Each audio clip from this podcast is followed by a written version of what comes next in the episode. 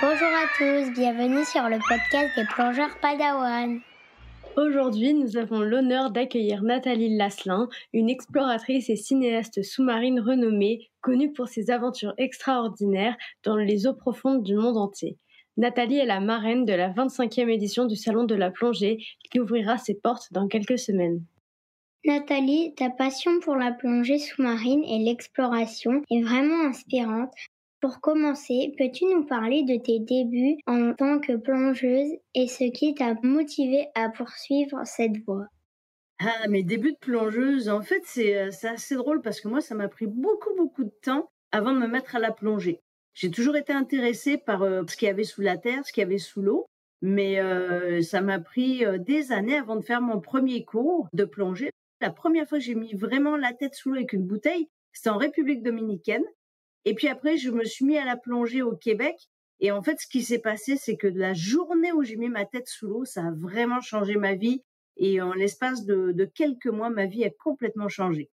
On t'a entendu te définir comme une plongeuse d'eau douce. En tant que cinéaste, comment choisis-tu les sujets de tes documentaires sous-marins? Ah, J'aime beaucoup dire que je suis une plongeuse d'eau douce parce que, bah, tu sais, ça provoque un petit peu parce que les gens disent, ouais, c'est pas sérieux, les plongeurs d'eau douce. Mais euh, en fait, bon voilà, je plonge quand même euh, dans, dans toutes les eaux, tous les océans. Euh, ce qui m'intéresse dans l'eau douce, en fait, surtout, c'est à travers le réseau karstique, dans toutes les grottes qui sont remplies de cette eau douce-là, qui est la source d'eau souterraine qui abreuve beaucoup, beaucoup de peuples. Donc en fait, mes sujets pour mes expéditions, mes explorations et mes films, c'est toujours d'aller chercher des histoires dont on n'a jamais entendu parler. Et c'est pour ça que, ben, un peu par la force des choses, je me définis parfois un petit peu plus à la rigolade comme plongeuse d'eau douce, parce qu'il y a moins d'histoires qui sont racontées, notamment sur certains lacs, sur certaines rivières. Puis quand on parle de rivières et de fleuves, ben avec la perspective du Canada, ben c'est sûr que c'est tout de suite dans des proportions immenses. Donc c'est pas le tout petit lac, c'est un lac qui est comme une mer intérieure. Si tu penses au grand lac au Canada, tout de suite tu vois l'échelle quand tu regardes la map monde, puis tu te rends compte que c'est énorme. Donc c'est un petit peu comme ça que je vais choisir euh, tous les sujets pour euh, mes expéditions et, les documentaires que je vais faire. Est-ce qu'il y a un lieu que tu rêverais d'explorer? Ah ben, Je sais pas, mais à mon avis, je pense que c'est probablement comme vous, c'est d'aller explorer ben, tous les endroits où je suis jamais allée encore. Tu sais, souvent les gens me demandent même c'est quoi ta meilleure plongée, puis je leur dis ben ma meilleure plongée c'est celle qui vient, c'est celle que j'ai pas faite encore, c'est la prochaine plongée parce que je sais pas ce à quoi m'attendre et moi, j'aime m'émerveiller des petites choses comme des grandes choses. Donc, en fait, ben, tous les endroits où j'ai pas mis les palmes encore, ben, ça m'intéresse d'aller les voir. Il reste encore beaucoup de choses à voir. Ah ouais, beaucoup, beaucoup. Mais tu sais, si je veux être plus spécifique, euh, j'ai fait beaucoup, beaucoup l'Arctique depuis euh, dix ans. J'y retourne tous les ans. Mais l'Antarctique, j'y suis pas encore allée. Et encore ce matin, je regardais un petit peu quand est-ce que j'allais pouvoir mettre ça dans mon agenda parce que je veux vraiment pouvoir faire le comparatif entre les deux environnements qui sont des environnements glaciaux mais en même temps qui sont complètement différents. Et donc, euh, tu nous as dit que tu y retourné euh, souvent. Est-ce que tu vois euh, un changement à chaque fois que tu y retournes? Est-ce que les plongées sont différentes? Enfin, j'imagine qu'elles sont différentes à chaque fois, mais qu'est-ce que tu peux constater comme changement? Ouais, mais tu vois, ça fait une dizaine d'années. Puis en général, moi, j'y vais au mois de mai, mois de juin. Donc, on établit un camp sur sur la banquise. et là, on va plonger très souvent sur des icebergs qui sont ancrés sur la banquise je dirais les deux dernières années, en fait cette année et l'année dernière, on a eu des gros changements climatiques, on a eu des grosses tempêtes auxquelles on n'était pas habitué auparavant. Donc oui, changement de cycle, changement climatique, euh, probablement, mais ce qu'on sait maintenant, et même avec nos amis, nos guides euh, inuits, c'est qu'il faut vraiment apprendre à mieux s'adapter à l'environnement parce qu'il peut nous surprendre.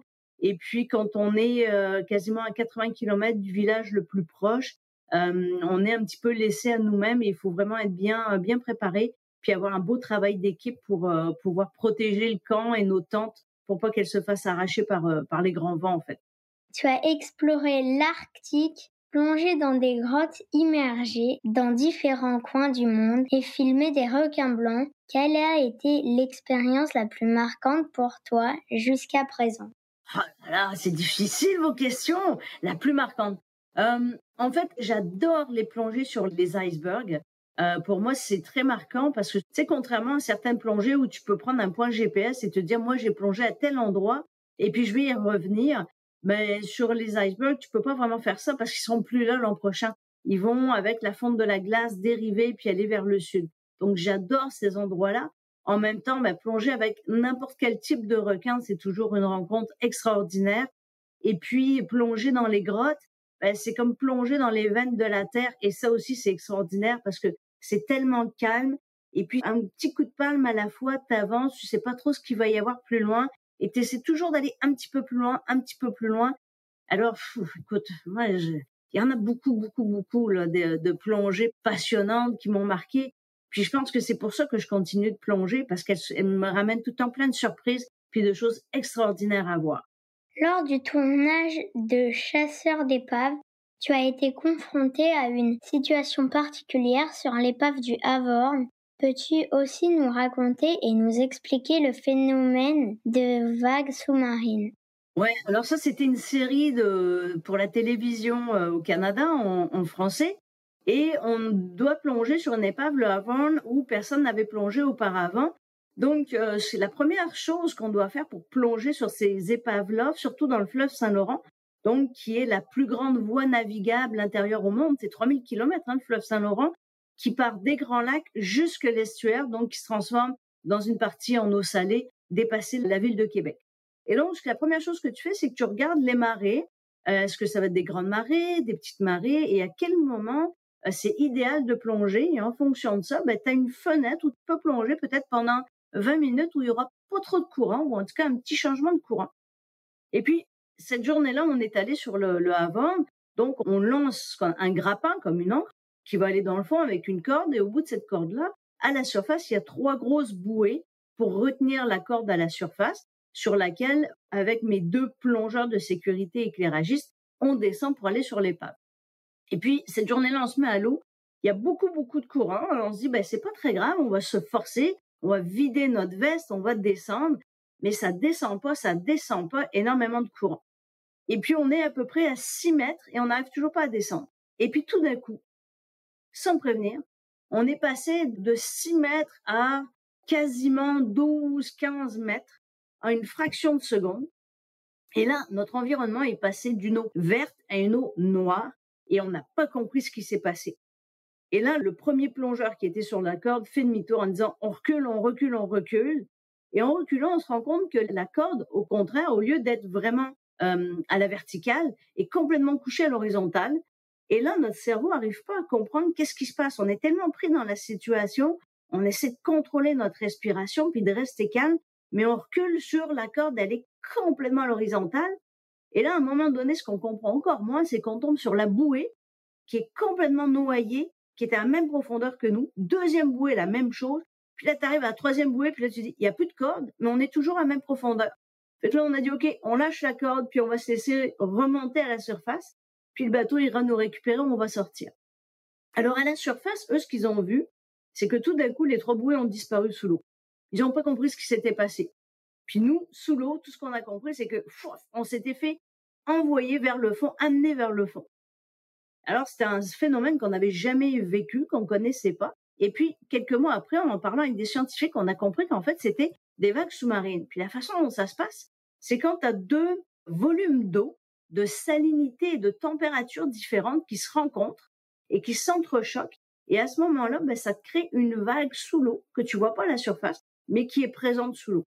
Et c'est un phénomène qu'on rencontre dans certaines régions du fleuve Saint-Laurent et de la rivière Saguenay au Québec, puis ça doit exister dans d'autres régions du monde aussi. C'est assez surprenant au départ. C'est complètement imprévisible parce qu'on n'a pas de données vraiment pour savoir quand est-ce que ça va arriver. Mais euh, finalement, ben, on est remonté à la surface, on a attendu un peu, puis on s'est remis à l'eau pour pouvoir finalement plonger sur l'épave. Mais donc, euh, quand tu dis une vague sous-marine, ça monte, ça descend, c'est comme un courant très fort. C'est oui, exactement. C'est comme un courant très très fort qui peut t'amener vers le fond.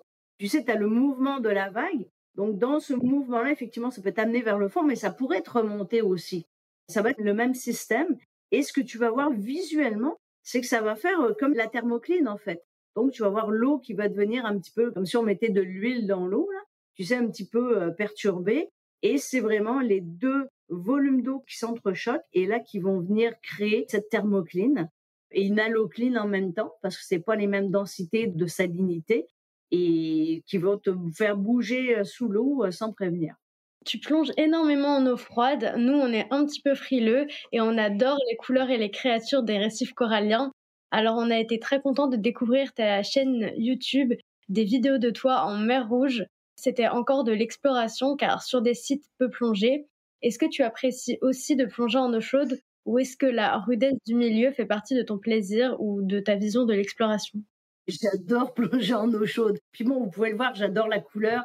J'adore voir toutes ces petites créatures-là. Et effectivement, quand on est parti euh, en Égypte avec euh, Diving Attitude, je leur avais dit, ben, moi, je veux bien venir en Égypte, c'est cool. Mais en même temps, j'aimerais ça sortir un petit peu des sentiers battus parce que j'aimerais ça aller voir euh, au-delà de toutes les images qu'on a déjà vues. Est-ce qu'il n'y a pas moyen de faire un petit peu d'exploration?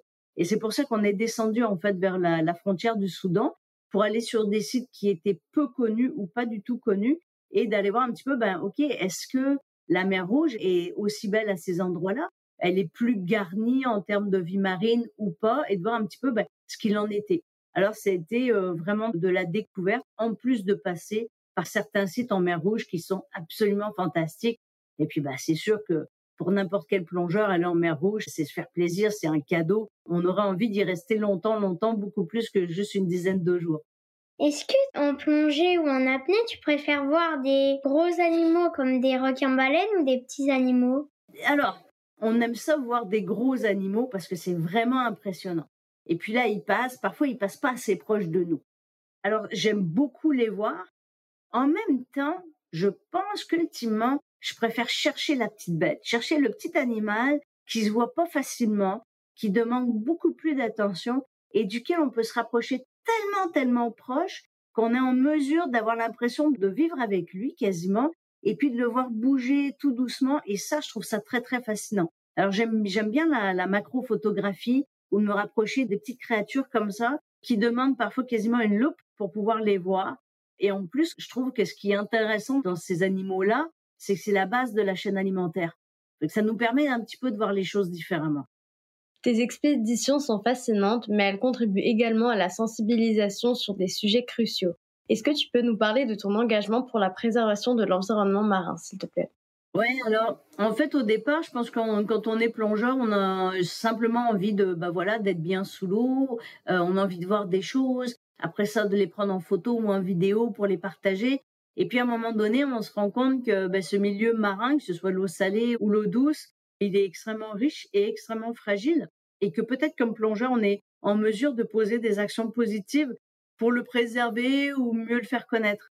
Du coup, il y a plusieurs années, j'ai commencé à faire différentes coopérations avec des universités, notamment pour faire des prises d'échantillons d'eau et de sédiments pour mieux connaître ce qu'on pouvait trouver sous l'eau. Et en plus, on a commencé à faire des, nettoyages. On est rendu à 14,5 tonnes, je crois, de débris qu'on a retirés dans le fleuve Saint-Laurent. Et j'aime beaucoup le faire dans le fleuve Saint-Laurent parce que c'est là que j'habite. Donc, c'est de dire un petit peu euh, à mes concitoyens, aux gens qui, vivent euh, à Montréal, leur dire, bah, vous savez, ce fleuve-là, c'est notre source d'eau potable. Il est extrêmement euh, précieux et on peut y faire attention. Donc c'est pour ça que la plupart de mes nettoyages, je les fais vraiment dans cet endroit-là pour dire c'est ma maison, c'est mon jardin et puis euh, j'en prends soin et ça va en fait servir à toute la communauté. Et pour moi, c'est super important parce que je pense que ça donne une mission, ça donne une belle continuation à simplement plonger. Euh, ça donne une bonne raison en même temps de prendre soin et de ramener ces images-là, ces histoires-là bah, à plein de gens qui pourront jamais mettre la tête sous l'eau parce que on est super privilégié de pouvoir plonger ou faire du palmas tuba. Il y a plein de gens qui vont jamais à la mer ou même dans une rivière. Euh, parfois, c'est juste parce qu'ils savent pas nager. Donc pour moi, de dire bah voilà, je suis un petit peu comme le porte-parole de, ce milieu marin et de, faire le lien entre bah, tous les gens qui pourront jamais y aller, les scientifiques et ce milieu-là qui a grandement besoin d'être protégé. Tu étais justement en France la semaine dernière pour le festival Galatea 2023 et tu as organisé une séance de nettoyage en Méditerranée. Qu'est-ce que ça a donné? Est-ce que c'est pire qu'on peut penser? C'est super drôle parce que j'étais donc avec les copains plongeurs du magazine Plongée. Je leur disais, bah voilà, dans le cadre de Haut Défi du Salon de la Plongée à Paris, euh, on veut nettoyer dans plein d'endroits. Euh, je suis sûre que dans la Méditerranée, ça doit être sale, il doit y avoir plein de trucs. Je vais aller nettoyer. Et il me disait, bah, tu sais, la mer Méditerranée, c'est pas ce qu'on entend nécessairement dans les médias, c'est pas si mal que ça. Je sais pas, parce qu'il y a la perception, il y a les histoires qu'on nous raconte depuis tout le temps que bah, la mer Méditerranée, elle est polluée et tout ça, mais qu'est-ce qu'il en est dans les faits? Alors on s'est mis à l'eau, euh, un endroit qui est quand même euh, très visité par les bateaux de plaisance et tout ça, ce qui pourrait nous porter à croire qu'effectivement il va y avoir des débris, des bouteilles et tout ça. Et euh, on s'est mis à l'eau en fait sur un herbier de Posidonie et ben on n'a pas trouvé grand chose. Alors c'est drôle parce que à chaque fois qu'on trouve pas grand chose, on est un peu déçu parce qu'on se dit ben, on n'a pas nettoyé grand chose, donc on n'a pas fait notre travail de nettoyeur, déboueur des fonds marins. Mais d'un autre côté, on se dit eh, c'est quand même pas si mal. Donc, pour moi, c'est sûr que c'est juste un instantané. C'est un endroit précis, un moment précis. On peut pas dresser un portrait général de toute la Méditerranée. En plus, elle est immense. Il y a plein de frontières, plein de pays avec des priorités différentes. Mais à cet endroit-là, effectivement, puis j'ai plongé à d'autres endroits dans, dans, le coin de, de hier, euh, de Porto, etc. Ben, c'est relativement propre, on n'a pas trouvé grand-chose. Donc, quand on dit la mer Méditerranée, elle est sale, elle est polluée, effectivement, à certains endroits, c'est probablement le cas, mais c'est pas partout comme ça. Et c'est la même chose dans plein de plans d'eau. Il y a des endroits spécifiques où ça peut s'accumuler, parfois à cause des courants ou d'autres raisons, parce que c'est proche de l'eau, c'est des anciens dépotoirs, etc. Mais de façon générale, moi, je pense que ça s'améliore quand même beaucoup. Et il y a énormément, énormément d'associations partout dans le monde qui font un travail extraordinaire pour nettoyer les rives et nettoyer sous l'eau. Et ça, je trouve que c'est super encourageant. C'est vrai qu'on entend souvent que euh, c'est la catastrophe, tout est pollué, etc. Mais donc, euh, se rendre compte que finalement, c'est pas partout le cas, c'est encourageant. Ouais, puis tu sais, moi je pense que c'est un petit peu gênant quand on dit oui, c'est super pollué, puis c'est tout le temps négatif et tout ça. Mais j'aime pas trop ce discours-là parce que c'est pas un, discours qui est toujours basé sur des faits. Et le problème, c'est qu'après ça, on devient super angoissé parce qu'on se dit oh, ah, mais ça va tellement mal, ça vaut plus la peine, c'est hyper décourageant en fait. Alors c'est sûr que c'est pas beau partout. C'est sûr qu'il y a des endroits où on est extrêmement inquiet. En même temps, moi je pense que c'est la première décennie où il y a tant de personnes qui sont sensibilisées, puis grâce aux réseaux sociaux, grâce à la technologie, on se parle tous d'un pays à l'autre, puis on est capable de mettre tous nos efforts ensemble, nos connaissances ensemble, puis il y a beaucoup de gens qui font énormément de choses. Alors c'est pas parfait, et puis encore plein de travail à faire, mais c'est pas si noir que parfois on entend dans les médias et tout ça là. Euh, non, c'est pas du tout ça le portrait. En plus de tes explorations, tu as également une carrière impressionnante en tant que cinéaste. Quel est le lien entre ton travail de cinéaste et tes expéditions sous-marines? En fait, moi, j'ai été, euh, j'étais cinéaste, je travaillais en documentaire, en cinéma, avant de mettre euh, la tête sous l'eau. Donc, avant tout, je suis quelqu'un qui travaille au service de l'image, au service des histoires, surtout en documentaire. Et euh, quand j'ai commencé la plongée, je me suis dit, OK, la journée où j'aurai une bonne flottabilité, là, je vais apporter une caméra parce que je veux partager. Et pour moi, plonger sans caméra, je le fais très rarement parce que, bah, à quelque part, j'ai toujours un peu peur de perdre l'occasion de faire des images qui seraient extraordinaires ou qui raconteraient quelque chose. Donc, en général, j'ai toujours une caméra. Et pour moi, c'est vraiment un moyen de partage. Euh, c'est un outil euh, extrêmement important de pouvoir documenter euh, un endroit euh, sur la planète et pouvoir le partager. C'est vraiment euh, de la mémoire collective en fait à travers les images. Mais est-ce que euh, en filmant, tu arrives quand même à profiter de ta plongée, de ce que tu vois et de ce qui est tout autour de toi? Ah ça c'est une super question. Je me suis à un moment donné, euh, on faisait donc la plongée avec les grands blancs. Et puis là, j'étais un peu stressée parce que je me dis, ça me prend les super belles photos et les beaux vidéos et tout ça. Puis là, j'étais à clic, clic, clic, tout ça. Puis toujours, toujours l'œil en arrière de la caméra. Puis à un moment donné, je me suis dit, hé hey, Nat, arrête, arrête deux secondes là descends la caméra puis regarde avec tes yeux. Malheureusement, une caméra, puis souvent on filme trop, ça met toujours une distance entre ce qu'on est en train de vivre, entre ce qu'il y a en face de nous et nous-mêmes. Donc très souvent, ce que je vais faire quand je plonge, même si j'ai ma caméra, c'est je me prends toujours un moment où je baisse la caméra, puis je suis OK, là, tu es vraiment dans le milieu, tu es vraiment dans le moment présent, et t'en profites, et c'est juste pour les yeux et pour ta mémoire, et pas pour la caméra. Et ça, c'est pour moi, c'est vraiment important de pas toujours être dans la technologie, dans le travail et tout ça, et vraiment d'être juste dans, le moment présent, de profiter de la nature et d'être euh, au rythme de cette nature-là sans exiger un résultat quelconque. Tu es euh, très exigeante dans tes prises de vue. Quelle utilisation fais-tu des traitements à la post-production? Est-ce que ça fait partie intégrante du processus créatif ou est-ce que tu essayes d'avoir une image optimale dès la prise de vue? Euh, On essaie toujours, je pense, d'avoir la meilleure image possible dans ce qu'on fait. En même temps, à l'heure actuelle, euh, toutes les images sont retouchées. Il n'y a pas d'images qui sont pas retouchées. Alors très souvent, c'est des trucs de base, ça va être les contrastes, les niveaux de noir, euh, un petit peu de DAs, etc. Mais il y a toujours de la retouche, il y a toujours un traitement de post-production. Et si tu penses, par exemple, quand on fait un film, bah, ça se peut très bien que la succession de plans soit des plans qui n'ont pas été pris à la même heure de la journée, au même endroit, etc. Donc, par exemple, quand on est en océan, euh, dépendamment de la position du soleil, bah, tes bleus ils vont être un petit peu plus fades ou un petit peu plus denses. Alors, pour passer d'un plan à l'autre en harmonie, euh, oui, t'as pas le choix de faire de la correction de couleur. Donc, il y a toujours du traitement. Par contre, si l'image est pas belle, est pas bien cadrée, a rien à dire dès le départ, si elle est floue, etc., ben, elle est pas bonne et puis il faut en prendre une autre, quoi. une qui offre en tout cas toute la base qui soit euh, la meilleure possible. Et puis, ben, quand je fais mes projets dans le fleuve Saint-Laurent ou dans le réservoir Manicouagan, je suis dans des endroits où il y a beaucoup, beaucoup de particules en suspension. Il fait noir, c'est vert, brun. Euh, c'est des conditions qui sont très, très, très difficiles. Donc, ça prend un gros travail avec mon équipe.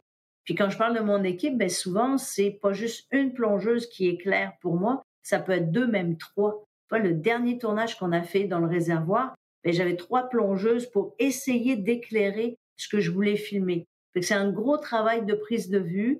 Et oui, il y a toujours euh, quand même euh, de la post-production, parce que ça fait partie du processus créatif. Je pense qu'à l'heure actuelle, c'est la technologie, c'est la façon dont on voit, où on interprète ce que l'on voit, et ça fait partie de la réalité du métier. Est-ce que c'est toi qui fais ces traitements en post-production et le montage des films, ou est-ce que euh, tu travailles avec des gens qui sont spécialisés? Ça dépend des projets. Alors, il y a des projets sur lesquels, effectivement, euh, je vais avoir euh, des gens qui vont faire euh, la correction de couleurs, ce qu'on appelle le online. Par contre, les montages, en général, je vais les faire moi-même parce que je connais tout le matériel, je connais l'histoire.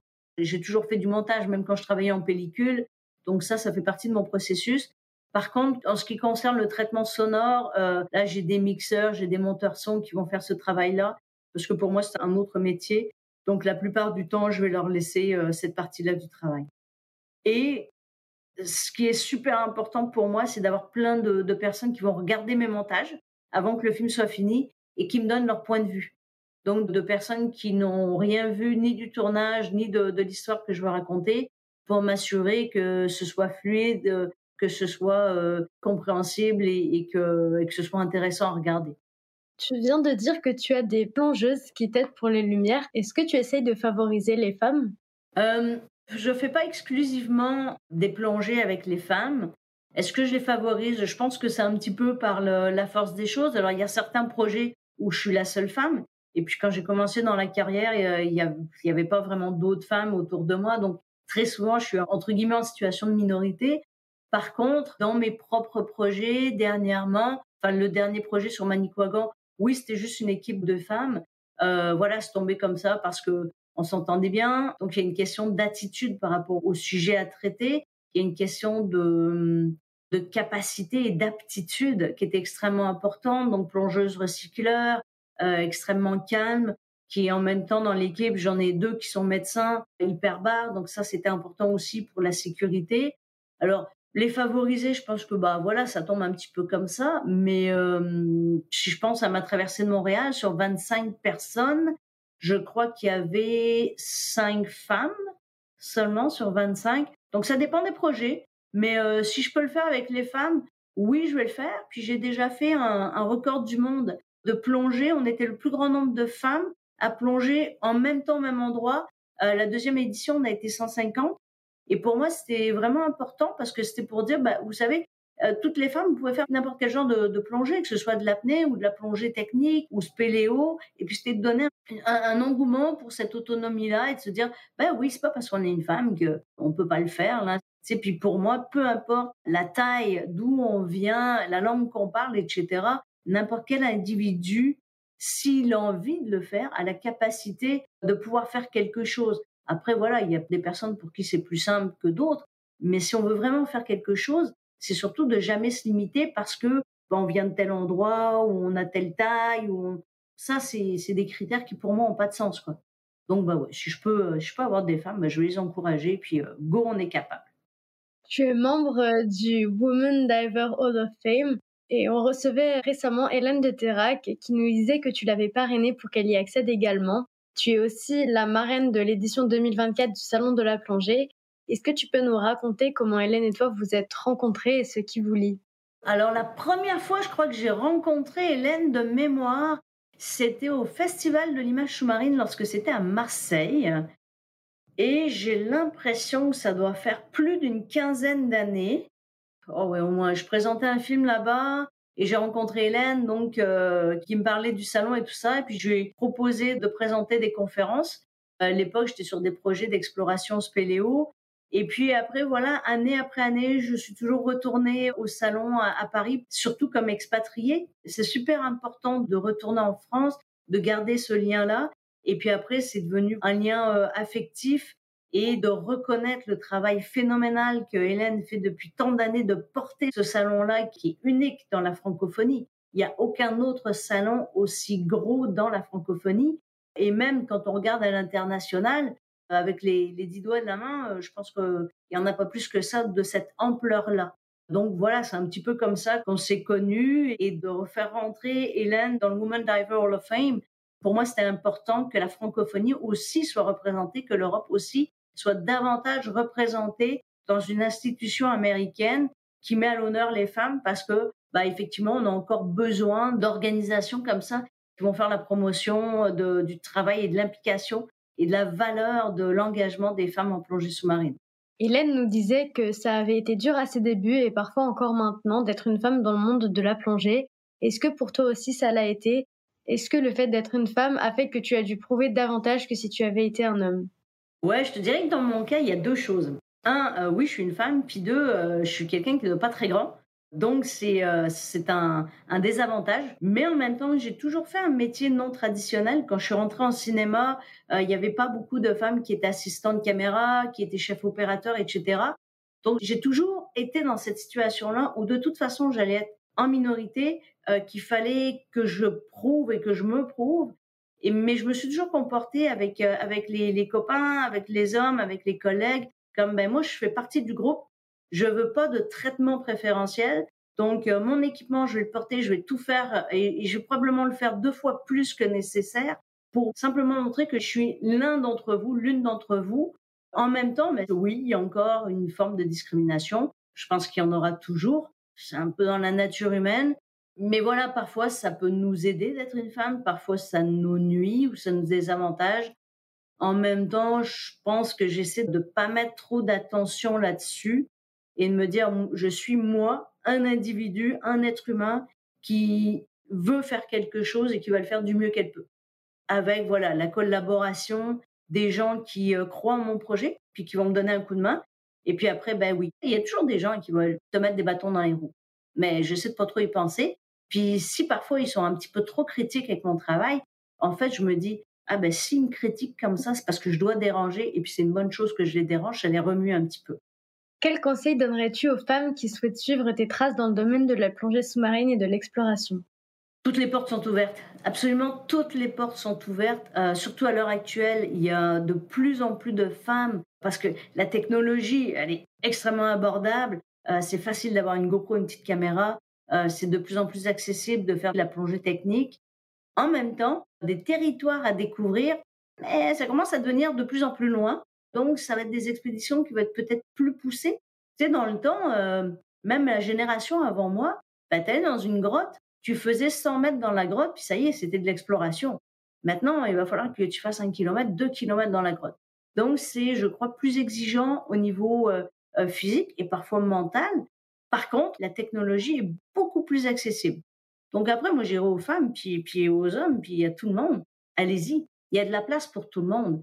Et euh, le principal, c'est de garder en tête pourquoi on veut faire de l'exploration. Si c'est juste pour être en tête d'affiche, ben, je pense que les gens ne le feront pas très longtemps. Mais si c'est pour vraiment se faire plaisir, participer à quelque chose de plus grand que nous, ben là, ça vaut vraiment la peine et c'est ça qui va nous motiver.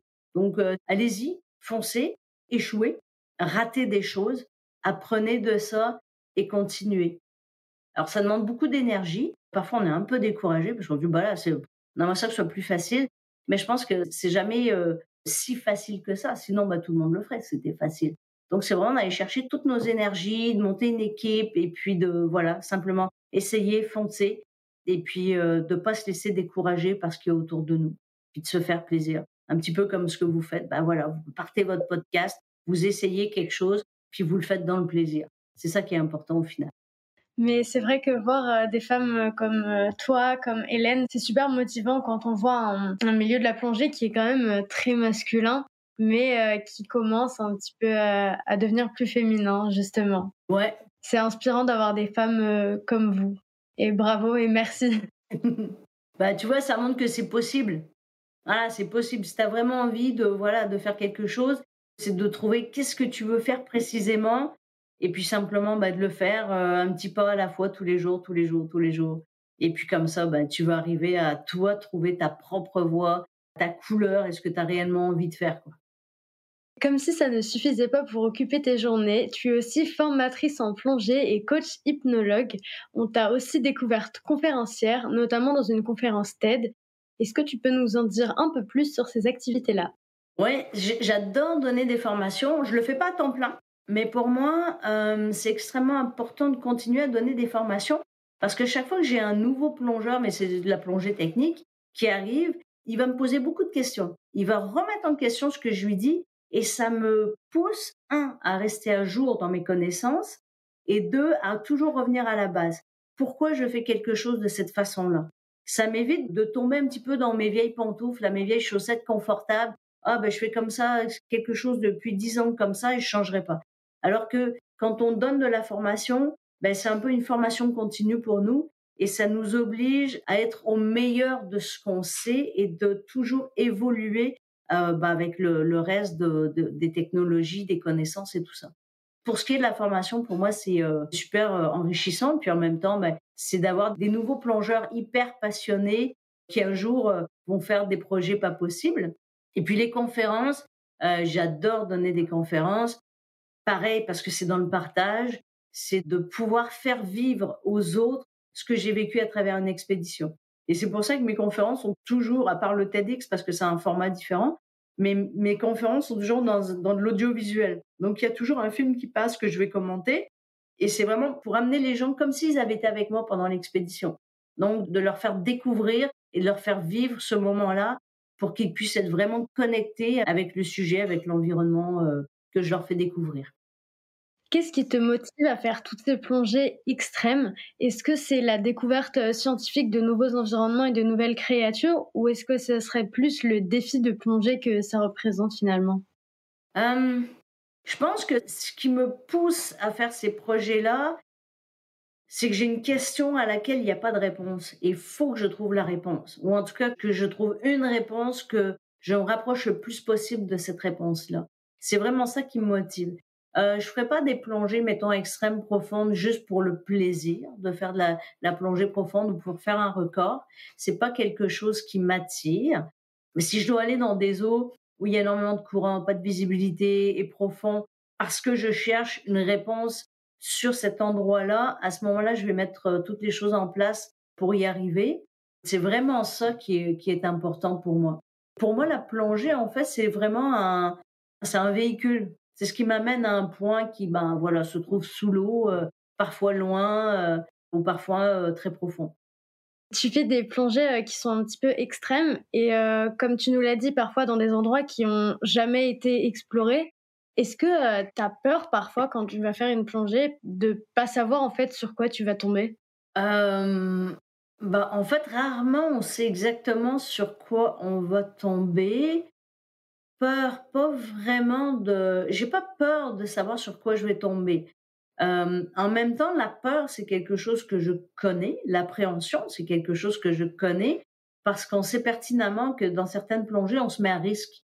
Donc, c'est toujours de bah, d'être extrêmement humble par rapport au plongée qu'on va faire et d'être en mesure parfois de se dire bon, ben, les conditions sont pas bonnes, on arrive dans un niveau de danger qui est peut-être trop important et puis on va arrêter ça là, on va revenir et on reviendra plus tard à faire cette plongée là. Donc c'est plus ça le genre de peur que je pourrais avoir, mais peur de ce que je vais trouver, euh, ben non, pas vraiment. Au contraire, c'est vraiment de d'avoir les yeux un peu partout, puis de se dire, euh, ok, qu'est-ce qu'il va y avoir là? Et puis parfois on fait comme bon, ben il y avait rien, euh, on n'a rien vu de spécial, c'est pas ça qu'on cherchait, on n'a rien trouvé, ben ça fait partie du jeu. Comment les technologies de plongée ont-elles évolué au cours de ta carrière et comment cela a-t-il influencé ton travail? Est-ce que le fait de plonger en recycleur a tout changé pour toi? Plonger au recycleur, c'est, ça change effectivement beaucoup, beaucoup de choses euh, de deux façons. On est en mesure de faire des plongées euh, plus engagées, plus profondes ou plus longues avec peut-être moins d'équipement. Euh, une fois qu'on a bien apprivoisé le recycleur, on est dans une zone de confort qui est plus grande. En même temps, on est quand même un peu tributaire d'une machine. Mais à force de connaître la machine, c'est vraiment euh, plus confortable, euh, que ce soit en eau froide, etc. Et ben, avec les animaux, euh, il y a bien des cas de figure, on peut se rapprocher davantage des animaux parce que justement, on fait pas de bulles, on est moins bruyant. donc ça, ça change énormément les choses par rapport à ça, ouais. Justement, en parlant de matériel, est-ce que tu es du genre à essayer plein de choses, de, nouveaux matériels, de nouvelles configurations, ou plutôt du genre euh, on ne change pas une équipe qui gagne, donc fidèle aux équipements et marque de tes débuts? Alors, je suis, assez fidèle à ce qui fonctionne. Tu vois, mon recycleur, j'ai le même recycleur depuis 2007. Euh, C'est la même machine que j'ai mise à jour, bien sûr, au fur et à mesure que les mises à jour sortaient pour la machine mais c'est la même machine, je la connais, elle fonctionne bien, elle remplit mes besoins, je reste avec ça.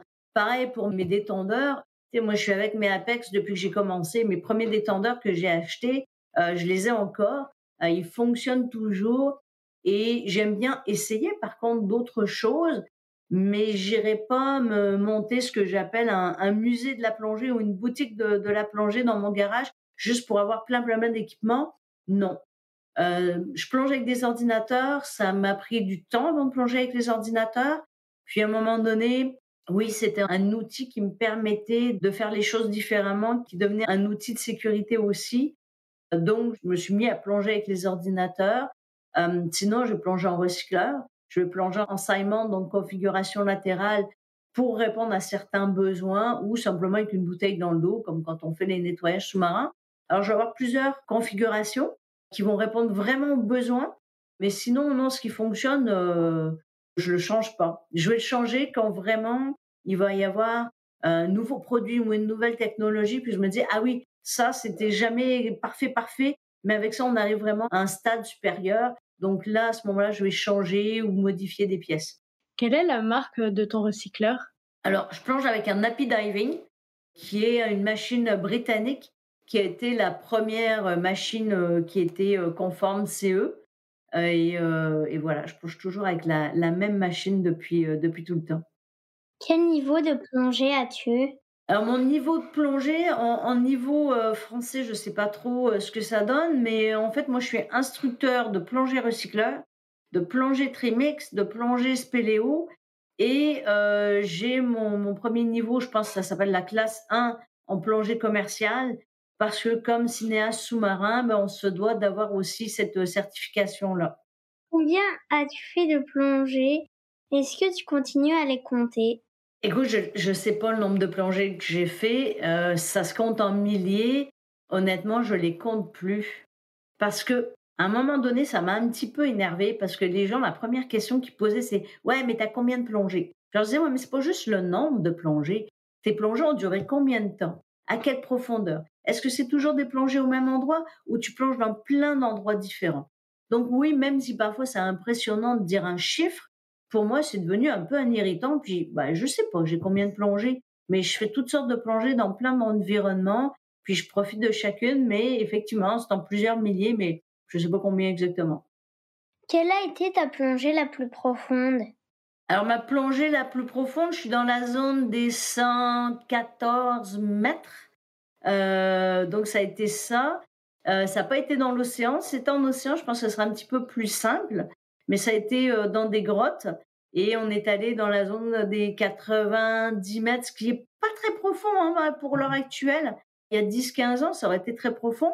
Maintenant, quand on est en océan ou dans un endroit euh, relativement contrôlé, ça se fait très bien.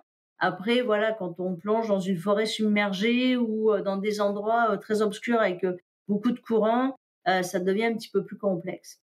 Mais la profondeur, à l'heure actuelle, avec une bonne formation, des bons équipements, une bonne équipe, on peut plus facilement descendre dans la zone des 130, 140 mètres. Après, ça devient un petit peu une autre histoire. Mais euh, ça te fait pas peur de plonger dans des grottes? Je sais que moi, ça me ferait super peur de pas avoir la surface, de pas pouvoir remonter euh, quand je veux entre guillemets. Franchement, c'est un truc qui me fait super peur. Bah, c'est drôle, tu vois, parce qu'en même temps, moi, je me dis, bah, plonger en grotte, c'est super simple. Sais, quand on fait pas de l'expédition, de l'exploration, parce que je me dis, j'ai juste besoin de, suivre le fil d'Ariane. Je peux pas me perdre. Je suis le fil, puis je me mets à l'eau, paf, on fait ce qu'on appelle la règle des tiers, fait que c'est un tiers du volume de gaz pour rentrer, un tiers pour retourner à la surface, puis un tiers pour la sécurité. Puis tout ce que j'ai besoin de faire, c'est de suivre une ligne. Pour moi, ça c'est pas euh, c'est pas énervant. Je me dis c'est super sécuritaire. Puis euh, il peut pas m'arriver grand chose. Puis avec toutes les technologies, toute la préparation, si on suit vraiment toutes les règles, bah écoute, euh, si on est calme entre les deux oreilles, puis souvent, quand on a de l'appréhension pour les grottes, c'est euh, de dire, OK, c'est quoi le pire scénario? Quelle est la pire chose qui peut m'arriver? Et tu te poses cette question-là et tu essaies de trouver tes réponses à toi personnellement. Comment tu vas y faire face? Tu sais, dans la vie, c'est tout le temps comme ça. Parfois, on peut avoir peur pour euh, un examen ou quelque chose. Puis tu te dis, OK, c'est quoi la pire chose qui peut m'arriver? Et là, tu l'identifies. Tu dis, ah oui, si ça, ça arrive, ça va, ce sera pas le fun, ce sera pas cool. OK. Qu'est-ce que tu peux faire un, pour pas que ça arrive, puis admettons que ça arrive, qu'est-ce que tu vas mettre en place comme action pour pouvoir faire en sorte que, hop, tu vas sortir tranquille? En anglais, c'est ce qu'on appelle les what if. Puis, avant une plongée, surtout une plongée qui va être plus difficile, on va passer à travers toutes ces catégories-là, puis on va se dire, OK, si ça, ça m'arrive, qu'est-ce que je fais? Est-ce que tout le monde est d'accord avec ça? OK. Et en faisant ça, ben, tu réponds à des questions, tu réponds à l'inconnu, et moins tu as de choses inconnues, ben plus tu te sens en sécurité, puis plus tu te sens à l'aise. Et très souvent, dans plein plein de choses qu'on fait en exploration, on va appliquer ce, ce principe-là. Et ce qui fait en sorte que même dans des choses que beaucoup de personnes vont dire ah non mais moi je ferai jamais ça, c'est dangereux, c'est tout ça. Je dis ben oui il y a un facteur de risque, mais on l'a calculé le risque et on a soit les équipements, soit la préparation mentale pour pouvoir y faire face. Et c'est là qu'on devient beaucoup plus à l'aise dans des environnements où au départ ben on n'est pas franchement censé être là parce que on n'est pas que des poissons. Puis euh, bah, sous terre, c'est vrai que parfois on a l'impression d'être un petit peu loin de la maison. Quelle a été ta plongée la plus longue? Alors ma plongée la plus longue, ça a été 15 heures. En fait, j'ai fait deux fois 15 heures successifs. euh... ouais, c'était un petit peu long. Euh, en fait, il y a quelques années, j'ai fait un projet où euh, j'ai fait 70 km en plongée sous-marine. Et donc, je suis partie le vendredi matin et je suis arrivée le, samedi en fin de journée. Et ça m'a pris deux fois 15 heures dans l'eau. Et je suis sortie entre les deux parce que j'avais des rapides à passer en pleine nuit. C'était trop dangereux. On ne pouvait pas faire face à la situation. Donc, je suis sortie quelques heures de l'eau et je m'y suis remis encore pour 15 heures. Et ça a été 15 heures, je sors de l'eau, hop, et je refais 15 heures. Et ça, ça a été quand même assez long. Mais euh, donc, tu avais des gens, tu devais enfin, changer tes bouteilles sous l'eau? En fait, j'avais un recycleur et euh, je pouvais changer d'équipement sous l'eau. Donc, j'avais une équipe de 25 personnes, il y avait cinq bateaux, c'était assez, euh, assez complexe, une grosse équipe. Et euh, mes plongeurs, en fait, m'apportaient du nouvel équipement sous l'eau. Ils pouvaient m'apporter de la nourriture sous l'eau, de quoi boire aussi sous l'eau. Puis j'avais un système de communication pour qu'ils puissent me dire, bah Nat, faut que tu ailles un petit peu à droite, un petit peu à gauche, pour qu'ils puissent me diriger pour que je puisse faire toute ma traversée. Ok. Et donc, le but de la plongée, c'était justement de faire ces 70 km ou c'était euh, de une plongée d'exploration euh, entre guillemets classique En fait, la, raison pour laquelle c'est une plongée de 70 km, c'est que je suis partie. Euh, alors, Montréal, la ville de Montréal, en fait, c'est sur une île qui fait 500 km. Je voulais partir d'une extrémité de l'île jusqu'à l'autre pour traverser la ville de Montréal au complet dans le fleuve Saint-Laurent, parce que le fleuve Saint-Laurent, c'est la source d'eau potable de 80% de la population de Montréal. Donc, je voulais dire aux gens, vous savez, le fleuve, c'est pas juste pour les bateaux, pour les containers, puis tous nos biens de consommation, c'est notre source d'eau potable. Et qu'est-ce que tu fais pour dire aux gens, euh, il faudrait peut-être s'inquiéter du fleuve? Bah, tu fais quelque chose d'un petit peu euh, hors de l'ordinaire. Puis j'avais envie, c'était drôle, mais j'avais envie de me prendre pour une goutte d'eau, puis de dire, ok, qu'est-ce que ça fait d'être comme une goutte d'eau, puis de partir avec le courant et de traverser au complet la ville. Donc c'est ça que j'ai fait, c'est pour ça que ça a donné 70 km. Et je voulais faire en continu, vraiment pour être dans cet état d'esprit-là, d'être une goutte d'eau et, et de partir avec le courant, quoi. Est-ce que tu as déjà eu une panne d'air en plongée? Euh, En fait, ce qui m'est arrivé, c'est pas vraiment une panne d'air, mais euh, j'ai oublié d'ouvrir ma bouteille. Oups. C'était pas très fort fort. Mais bon, une chance, euh, j'avais mes bouteilles en configuration latérale, donc hop, j'ai pu l'ouvrir. Donc une panne d'air comme telle, non. Euh, J'aimerais pas que ça m'arrive, à vrai dire. Moi, je suis meilleure plongeuse qu'une apnéiste. J'ai tellement l'habitude d'avoir des bouteilles sur le dos que pour moi, être sous l'eau, bah, suis avec des bouteilles. Même je fais un peu d'apnée, mais pas beaucoup. Puis euh, je fais vraiment toujours, toujours attention à ne pas avoir de panne d'air, puis avoir de la redondance. Donc, si j'ai besoin de deux bouteilles, je vais en prendre deux au cas où quelque chose arrive, d'avoir une sécurité supplémentaire. Est-ce que tu as déjà vu un requin marteau en plongée? Oui, oh, je les adore les requins marteaux. J'ai vu des requins marteaux euh, en Indonésie, au Galapagos, et euh, ils sont tellement impressionnants. Moi, je, moi, je les aime beaucoup. ils sont beaux. Quel est ton animal sous-marin préféré? Oh là là Il y en a plein. En fait, j'aime beaucoup les nudibranches sont vraiment cool, les nudibranches, parce qu'ils ont un mécanisme de défense qui est extraordinaire. Ils sont plein de couleurs, puis on les voit dans toutes les mers du monde. Donc ça, j'aime beaucoup les nudibranches pour ça. Après, je te dirais, c'est pas mon animal préféré, c'est celui dont j'ai le plus peur. C'est un morse. Les morses là, ils m'impressionnent beaucoup. Puis quand je les vois en Arctique, euh, j'ai jamais plongé avec eux. J'étais toujours sur une chaloupe ou sur la glace. Et eux là, quand on les voit, on n'a pas envie de rester dans l'eau. Ils sont hyper impressionnants. Alors, je les aime beaucoup, mais en même temps, euh, c'est un peu comme un hippopotame. J'ai pas envie d'être sur son chemin trop proche. Il m'impressionne un peu trop. Est-ce que les morses sont agressifs? Ben, c'est pas vraiment qu'ils sont agressifs comme tels, c'est juste que ils vont être super curieux. On n'est pas censé être dans la même eau qu'eux et ils peuvent être très territoriaux. Ils disent ça, c'est chez moi, donc ils, peuvent effectivement avoir un comportement agressif, mais c'est pas parce qu'ils sont agressifs qu'ils veulent nécessairement te faire du mal. C'est juste que ils sont vraiment dans un, comportement de défense et de protection de, leur environnement, quoi. Parce que c'est chez eux, après tout. Quels sont tes projets futurs en matière d'exploration et de films sous-marins? Ah, des projets futurs. Ça, je dirais que tant que les projets sont pas faits, j'en parle pas trop. C'est comme un petit peu, pas une superstition, mais, euh, mais tu gardes ça toujours un petit peu secret. Par contre, quand même, vu qu'on est entre nous, je peux vous dire quelques petites choses. Euh, je vais continuer à aller explorer le nord du Québec aller de plus en plus vers le nord dans euh, des lacs qui sont euh, assez précieux par la qualité de leur eau et sur lesquels on ne connaît pas grand-chose. Euh, donc ça, ça va vraiment être pour mes prochains, mes prochains projets. Et après, je vais aller me, me, promener un peu comme tout plongeur dans un endroit que beaucoup de gens visitent, qui sont les Maldives. Donc je vais aller voir un petit peu ce qui se passe là-bas et j'y suis jamais allée. En fait, ce qui est drôle, c'est qu'il y a beaucoup de plongeurs qui ont fait plein de destinations que j'ai jamais fait. Parce que moi, je me dis, ben, les destinations en eau bleue et chaude, je les ferai plus tard.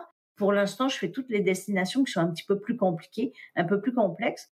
Euh, mais une fois par année, je me fais plaisir. Et là, les Maldives, j'ai vraiment hâte d'y aller. Ça va vraiment être le fun. Est-ce qu'il y a une question qu'on ne t'a jamais posée et que tu aimerais qu'on te pose? Hmm. Je suis embêtée parce que vous avez tellement de bonnes questions. Hmm. Ouais, ouais, moi j'ai une question. Vous, là, ce serait quoi votre, euh, votre destination de plongée que vous aimeriez faire? Qu'est-ce que vous aimeriez voir sous l'eau, vous n'avez pas vu? Votre rêve, ce serait quoi? Moi, c'est la Polynésie, je pense. J'aimerais trop voir des remontas. Ah ouais, c'est vrai que la Polynésie, c'est c'est joli. Puis tout est joli là-bas, les plages, les fonds marins. Ah, ça, c'est assez extraordinaire. Puis toi, Gabin, qu'est-ce que tu aimerais voir? Euh, au Mexique, parce qu'il y a des requins marteaux. Ok. Mais en même temps, les requins marteaux, il y a plein d'endroits où tu peux les voir.